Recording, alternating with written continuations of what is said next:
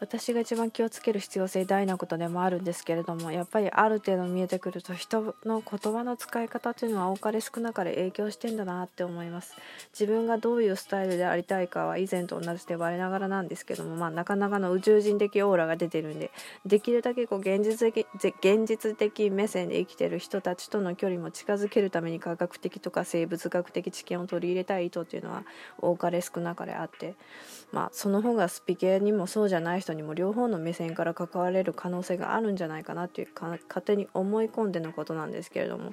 それでも理解力の問題があるので限界はあって入り口をかする程度の話になったとしても、まあ、かすっても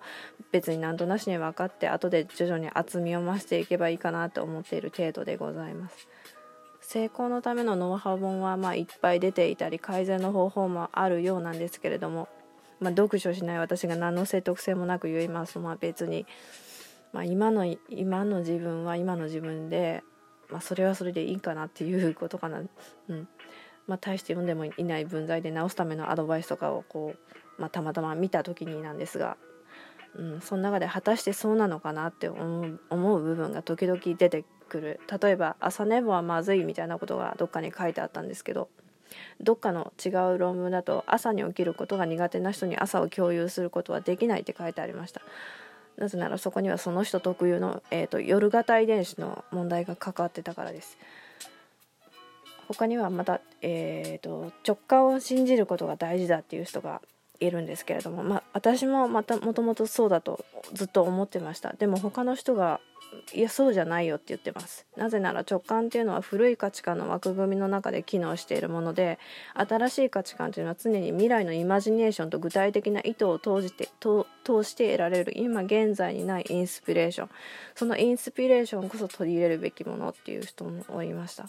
まあ、これに対しては後者の考え方に合点が行きました。というのも私の直感というのは確かに古い価値観の枠組みの中でずっと機能し続けてた感覚直感だったからです。それは危機的な直感でした。もちろん生活サバイバーにとっては役に立つ機能だったりもするし必要ないっていうわけではありません。でもそれを自分が今まで直接今自分のことを今まで直接的に精神面救ってきたかとか底上げしてきてくれたのかって言われると別にそうでもありませんでした。大体その直感っていうのは一時的な場面において効果があるとかそ、えーと、自分と関係ない他の地域がその直感につながってるようなことだったとかそういうものでしたもしもインスピレーションを活用して既存の自己イメージを根底から組み替えるような脳のが使い方を習得できるのであればもはや占いとか必要なくなります。なぜなら今現在の在り方を変えることができた時には同時に自分の過去と未来の両方にも影響を与えることになってつまり過去が完全に別の記憶に切り替わるんです。占いは私にとって不安が拭えないとか自己喪失感が強いとか基本的に自分の責任自分の人生に責任を持てない自信のない人が頼るものだと思っているのでだからこそ頼りようによっては今の私には大変ありがたいものでもあります。でも見なくていい人間になりたいです。脳のコントロールは自ら天体を動かすことに等しいと思ってます。別の言い方をすると気がついたら違った動きをしている天体にシフトしていてそしてそこにいる人たちは当たり前のようにその動きを観察し続けている人たちで彼ら彼らにとっては何の違和感もなく現実は引き続いていたんですけど私には説明できない違和感があった。みたいな感じです。この説明は私だけの理解に収まるかもしれませんがもっと分かりやすい例は昨日載せてた本に書いてます。やはり脳が全ての現実をコントロールしていることが分かってくる脳を騙して一旦自分を消しそこに新たなキャラクターを埋め込んでそこに規則性を持たせて反復訓練をすると自分のキャラが全く変わっていくっていうもの。今はそういう知識を得た初期の段階です、まあ、体で覚えるには運転車の運転とかと同じように訓練するほかないらしいです。感覚過敏というものを知らない方から受ける修正方法のアドバイス。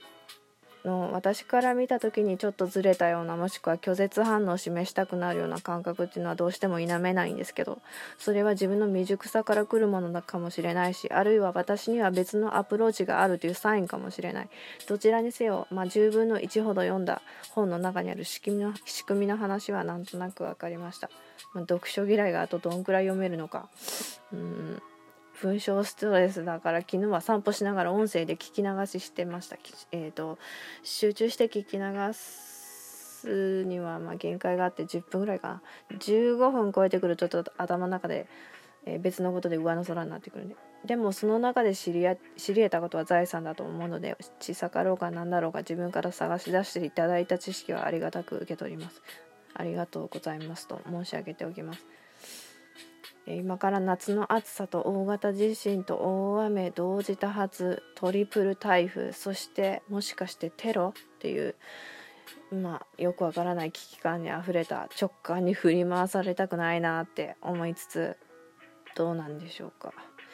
まあ、想定外というのはいつだって起きれるものだからもう想定外をも想定内に入れてしまいましょうか。そして想定外を想定内に入れても我々人類は季節奇跡を起こすと決断しますかって自分に問うておきたいと思います。何言ってんだろう。はいおやすみなさい。